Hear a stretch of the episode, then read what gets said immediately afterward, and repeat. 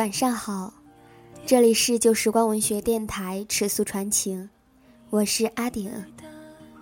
今天将由我来给大家讲故事，而接下来我将要讲的这个故事呢，是一个真实的故事。之前曾经有一个女生，她找到我，她说：“阿顶，你可不可以听我讲一个故事啊？”我说：“可以呀。”然后他把他的感情经历讲给我听。我说：“这真的是一个感人的故事啊。”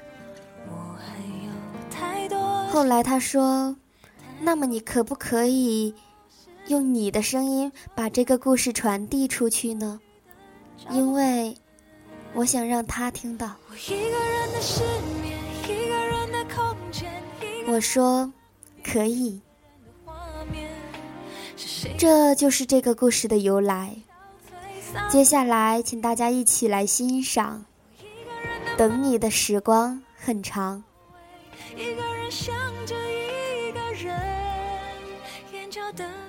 这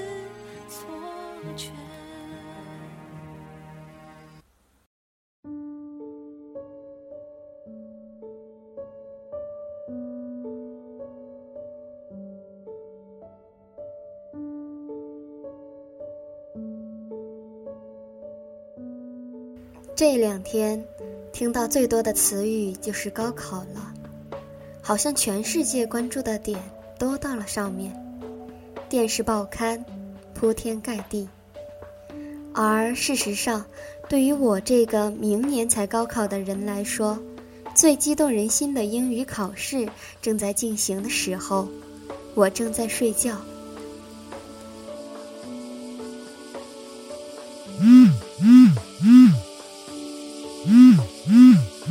当耳边本来若有若无的蝉鸣越来越清晰，我处于将醒未醒的边缘时，放在耳旁的手机震动声彻底将我从睡梦中拉出来。喂，阿蕊啊，一会儿高考完了，咱们就高三了，咱们几个琢磨着怎么也得去出去嗨一次吧。今晚老地方见啊！哦，我先挂了啊。嗯，啊喂。喂，喂，耳朵传来的是挂机的嘟嘟嘟的声音。急性子的好友小 L 飞快地挂断电话，我茫然地盯着手机看了半天，才回过神来。走至窗边，因开空调而紧闭着。我盯着窗外，楼下是一条公路，偶有车辆驶过，路上没有什么行人。几棵树寂寞地立着，一副蔫了的可怜模样。抬头望天，艳阳高照。这个角度，天空是白色的，刺目的阳光直射到我脸上。我用手挡了挡，眯起眼睛，打开窗，闷热的空气瞬间扑面而来，亚麻色的窗帘。随风扬起，我在这似要令人窒息的闷热中，怔怔的想：夏天似乎真的来了。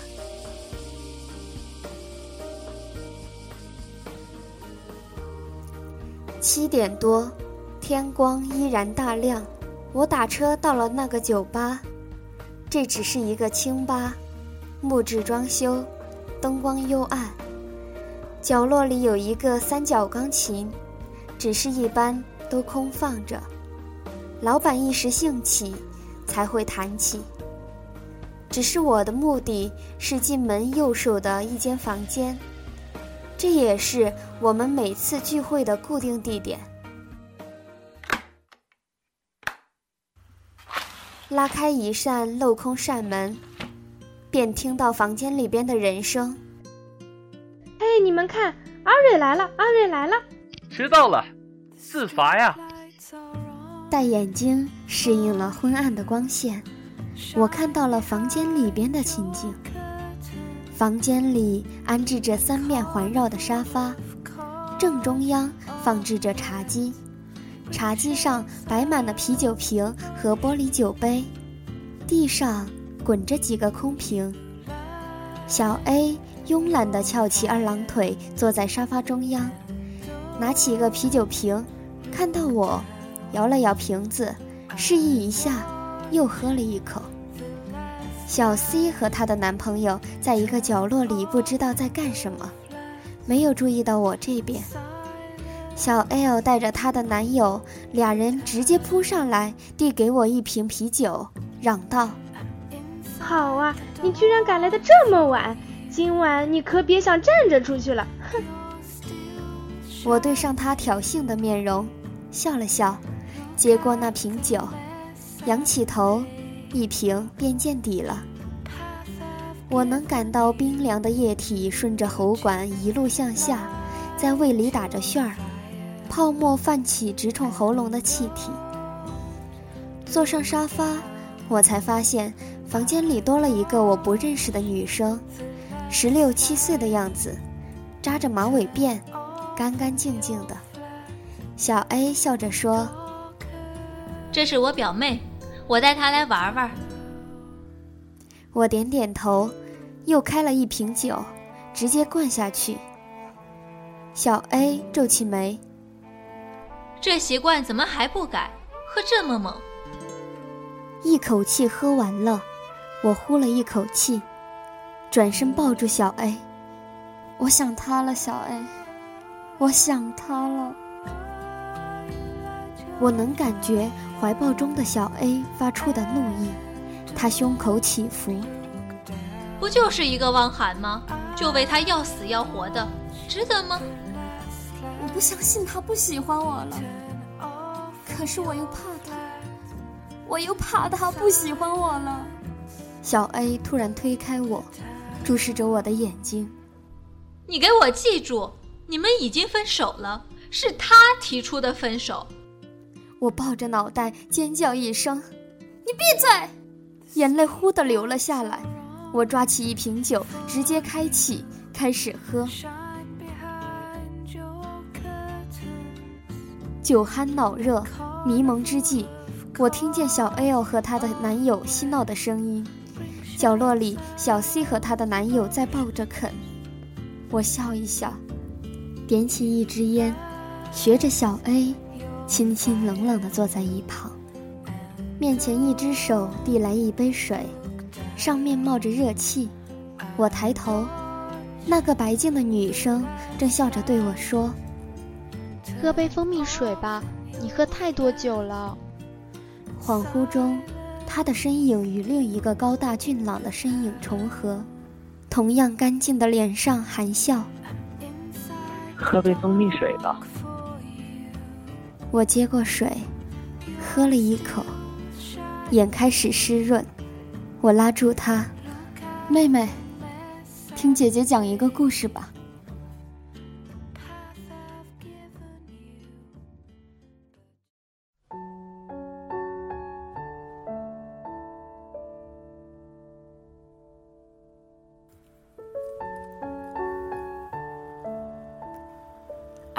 第二年十一月，我念高一，天气很冷，说话都会在嘴边产生一团团的白气。我百无聊赖地坐在教室后排靠窗的地方，望了一会儿窗外，干枯的枝桠指着灰蒙蒙的天，老师在讲台上唾沫横飞地讲着什么什么不等式，我听不进去，只好闷坐着。这时，手机震动了一下，我看了一眼，是 QQ 上附近的人打招呼。我本不想理，只是望了一眼讲台，犹豫了一下，还是加为了好友。Hello，你在干什么？一个帅气的头像晃动，上无聊的数学课。哈，我陪你聊天嘛，还无聊？呵呵，这是我们的初识，从来没有想过这样一个普通的聊天交友，会变成我命中的劫。之后，我们便经常聊天，我知道他叫汪涵，还知道他和我一个年级、一个学校。在和他在一起之后，无数个甜蜜的日子，我经常在想，这个，也许就是天注定的缘分吧。那天，在学校的大操场，我站在主席台上看下面的人活动，突然看到一个男生，身材挺拔修长，高高瘦瘦，蓝色运动衫和普通牛仔裤在他身上就像是量身定做的一般。这样的男生，应该是穿什么的好看的吧？那个瞬间。我不知道为什么就那么确定，这个人就是汪涵。我把双手放在嘴边，大喊一声：“汪涵！”他转过了头。时间好像变慢了，我看到飞鸟惊起，我看到云朵洁白，我看到风吹落叶。但在我看到那张炫目明媚的脸时，我的眼里再也容不下任何其他的事物。我撞进了一双亮若晨星的眸子里，没有挣扎，不可自拔。我看到他露出洁白的牙齿，看到他慢慢走过来。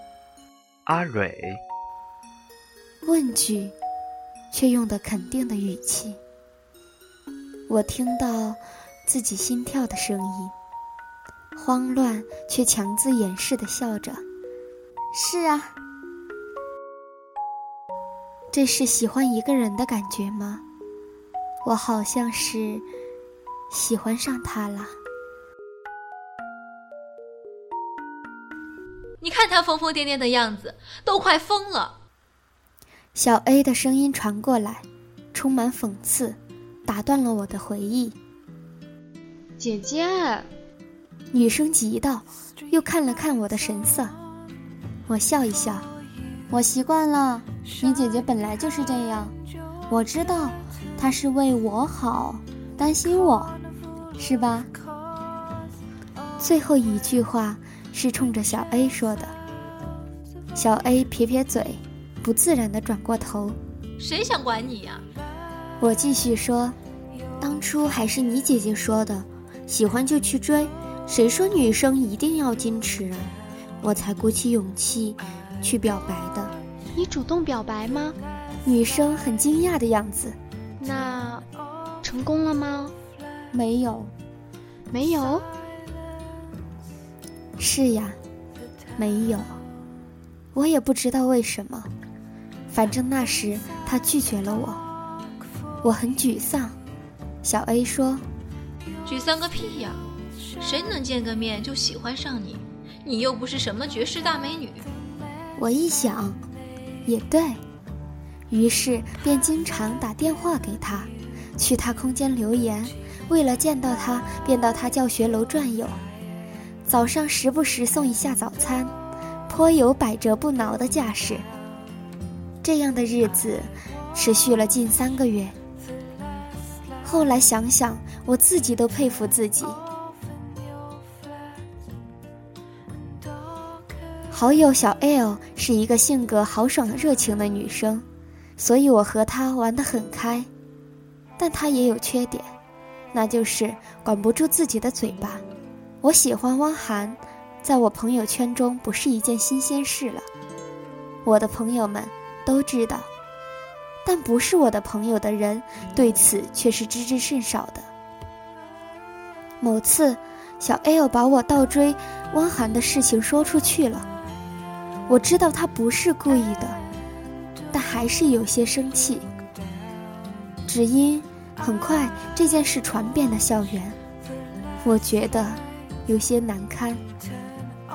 想必汪涵也是觉得难堪的吧？那段时间。他都没有再接我的电话，也没有再回复我的留言。本来越来越靠近的关系，突然就拉开了。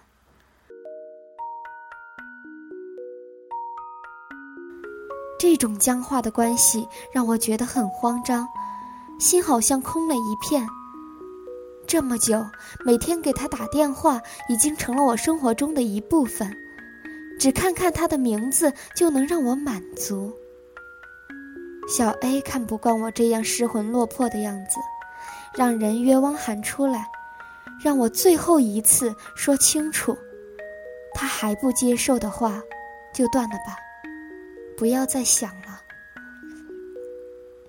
我也想知道，汪涵到底是怎么想的，便同意了。那天下午，我在操场主席台见到了如约而来的汪涵。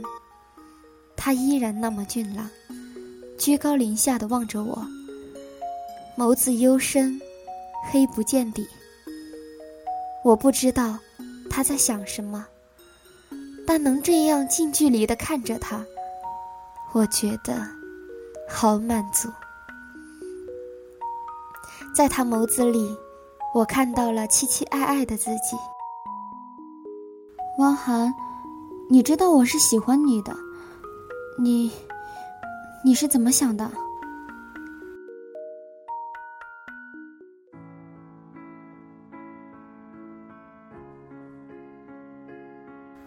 他怎么说啊？女生好奇的问。还能怎么说呗？拒绝人不都是说一些什么想要好好学习，不想要谈恋爱这些话，不是吗？那，那你们？女生很疑惑的样子。可是你们不是在一起了吗？对呀，后来又在一起了。女生怔住了，我觉得好笑。小 A 突然插话：“别说你了，我也觉得莫名其妙。好不容易看到我家阿瑞收心了吧，不再成天念着他了。他倒好，突然又来追阿瑞了。男人呢，就是贱，肯定是我家阿瑞离开他了。”才发现喜欢上了我家阿瑞，我不好意思的笑，又因为他骂汪涵掐了他一下，他哎呦一声开始还手，我们于是就闹作了一团。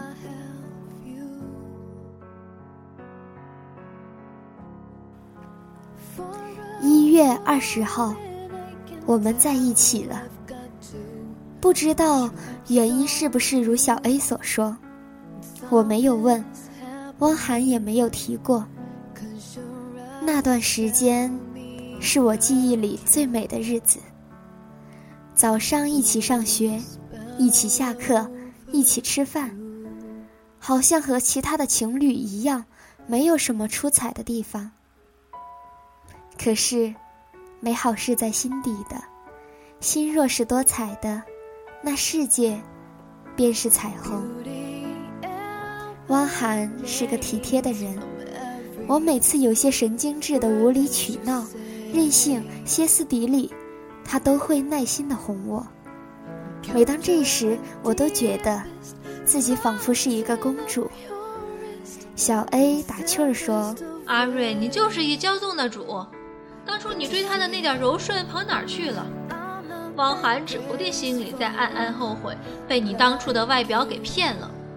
我歪着头看向汪涵，面露凶光的威胁：“是吗？”语调拖得长长的，手放在他的腰上，做事一语不对就要掐下去。汪涵赶紧一把搂住我，做讨好状：“我哪敢呢，老婆大人，你在我心里就是天下最漂亮、最温柔的人了。”小 A，你可别挑拨离间呐。我满意的笑了。抬头时，看见了正午的太阳，刺目而火热。我想，我的爱情就像是这样的太阳，浓烈火热，把我和汪涵灼化，融在一起，大概是分开不了了吧。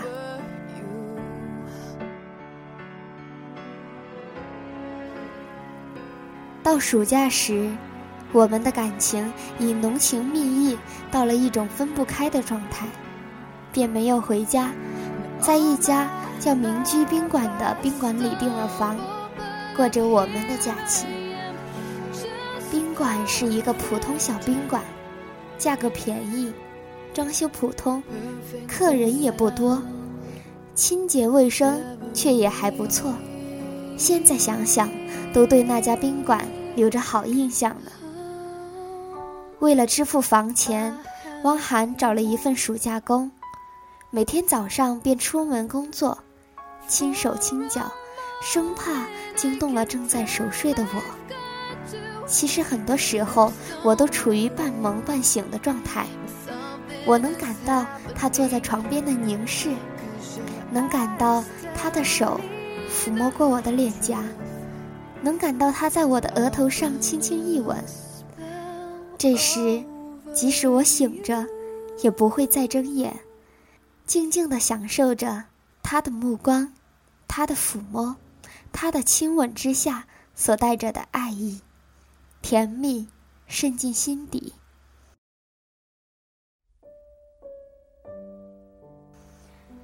下午六点多，他回来了，我们会在黄昏中携手漫步在滨江路上。江风吹起我的裙摆与秀发，我能看到他眼中的迷恋，听到他说：“阿蕊，你真好看。”有时候，我们会在路边小摊上买个小吃，作为晚餐，你一口，我一口，好像吃着全世界最好吃的食物。现在回忆起那时的情景，所有的琐琐碎碎、细枝末节。都显得那么美好。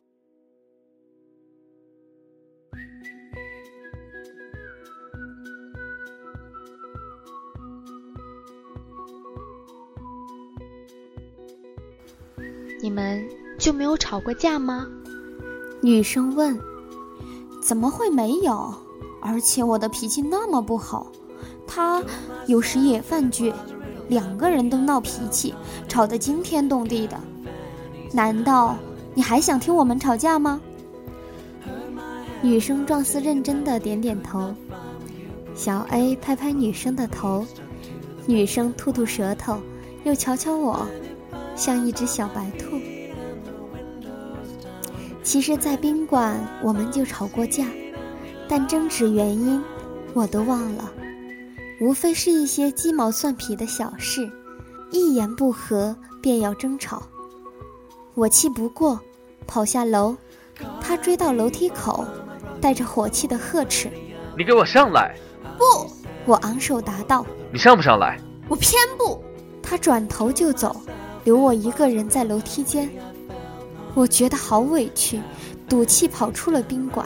宾馆左方不远就是一个红路灯路口，我刚过了红路灯，看见车流与人流，行色匆匆。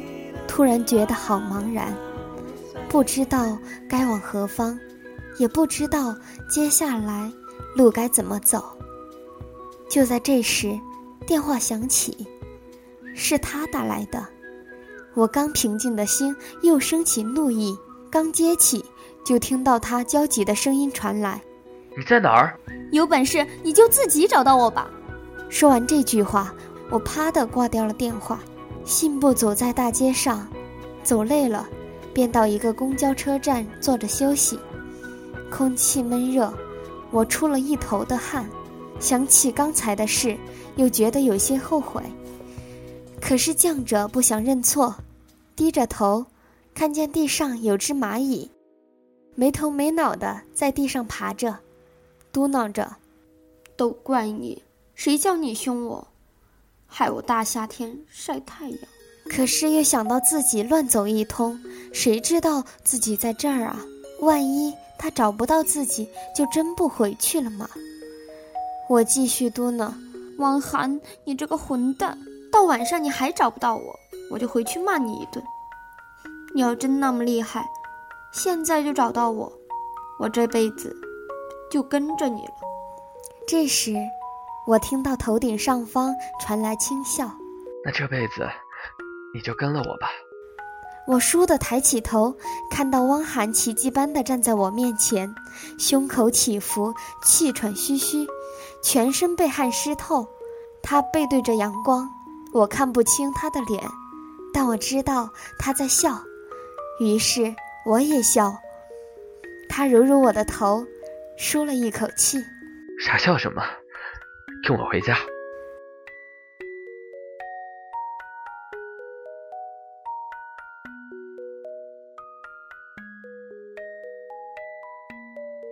七月半，鬼乱窜。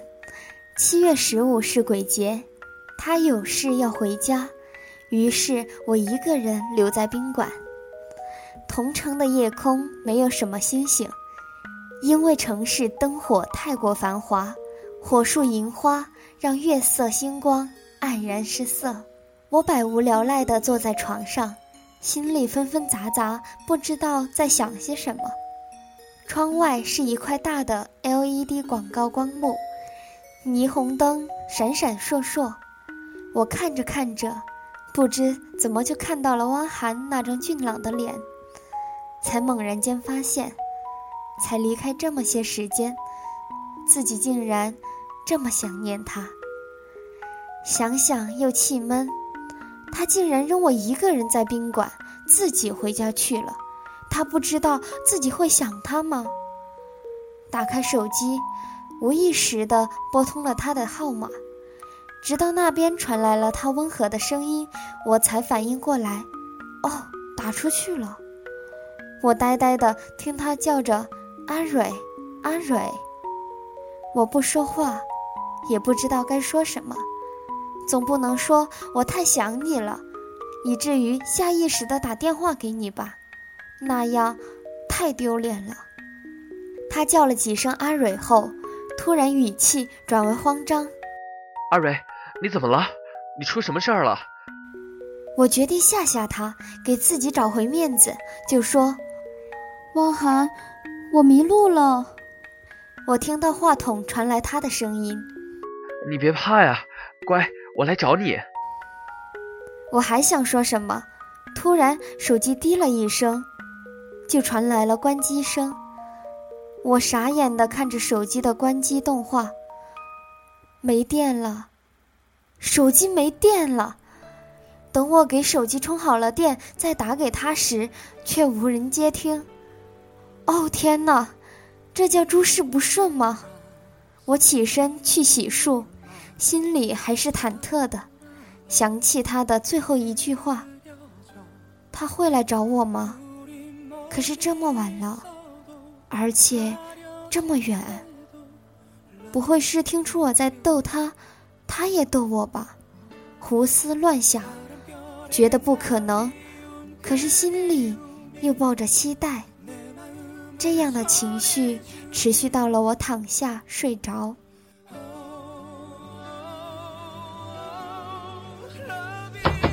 睡得正香，突然听到。门被敲得震天响，混杂着汪涵的声音：“阿蕊，你在里面吗？阿蕊，阿蕊！”我急急忙忙打开门，又惊又喜地看着他。他形容憔悴，满眼通红，又心痛又惊喜的同样看着我。你，你，我想说，你怎么来了？但我已哽咽的说不出话，他一把抱住我，抱得紧紧的，好像抱着失而复得的珍宝。原来你只是在吓我，幸好你只是在吓我，以后不要再吓我了好吗？以后不要再吓我了好吗？突然，他又捧起了我的脸，激动着说：“不不，都怪我，我再也不离开你了。”我环住他的腰，同样哭着。我想，这样憔悴、激动的脸，我一生都忘不了了，再也忘不了了。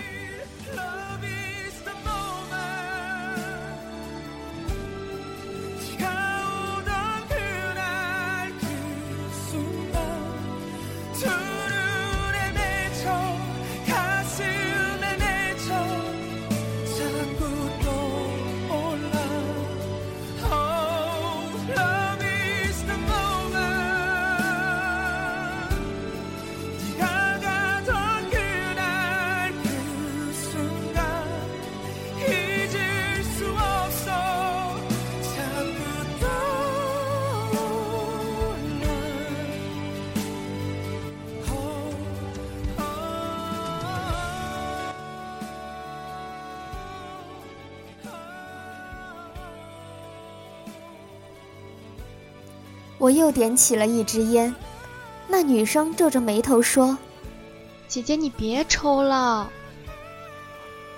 我看了一眼小 A，笑着说：“你妹妹怎么一点都不像你呀？”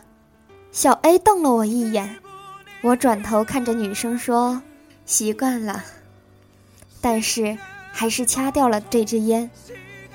回想起和汪涵在一起时，每次他看见我抽烟，就把我骂得狗血淋头的样子。好久都没有人这样管我了。现在的好友和我一个样子，也不觉得我不好，都不管我的。所以看到女生皱眉的样子，觉得温暖，忍不住就听了她的话。我不是一个好女生，在遇到汪涵之前，我就不是一个好女生。只是遇到汪涵之后，我愿意为他改变，变成他喜欢的好女生。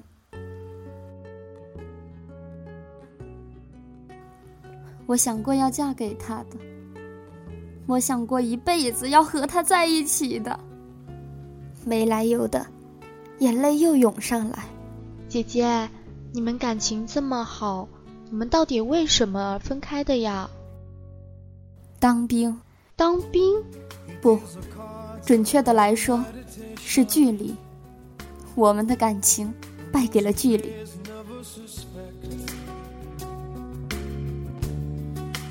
我们的感情一帆风顺，波澜不惊。我常常认为可以一直这样到世界尽头一般。二月份，我十八岁，他送给我一个成年人高的玩偶，我对着生日蜡烛许愿，只愿和汪涵能够携手到地老天荒。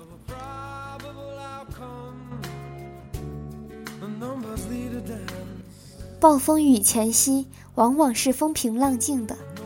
这个道理，似乎也同样适用于生活。在我对这个世界充满期待时，这个世界恰恰和我开了一个大大的玩笑。你决定要去当兵？我吃惊地望着汪涵。那个下午，暮春的风光带给这个世界旖旎的色彩。如果没有听到这个消息的话，我会很高兴带他去享受这些美景。只是这个消息无异于一个八级地震，把我震得头晕目眩，世界颠倒，面目全非，只剩黑白色彩。微风拂过，我突然觉得有些冷。望着汪涵那张略带歉意的脸，我强笑道：“ 很好啊，你去吧。”我会等你的，汪涵一下子高兴地拥住我，就知道你是我的好媳妇儿，我真是太喜欢你了。抱了一会儿，他认真的对我说：“阿蕊，我们去见爸妈吧。”听到他清风拂面似的温和的声音，我刚才濒临崩溃的心又奇异的安定了。我听到我的声音，好。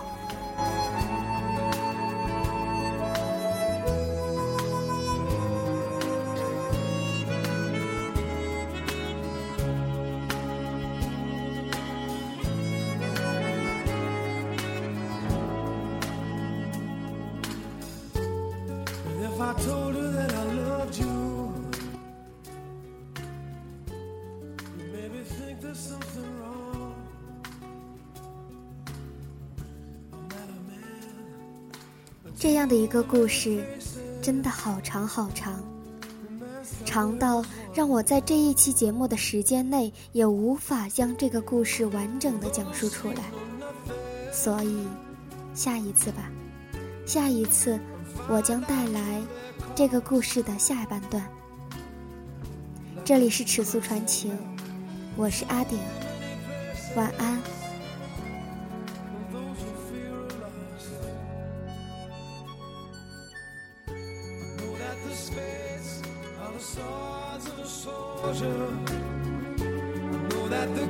so well.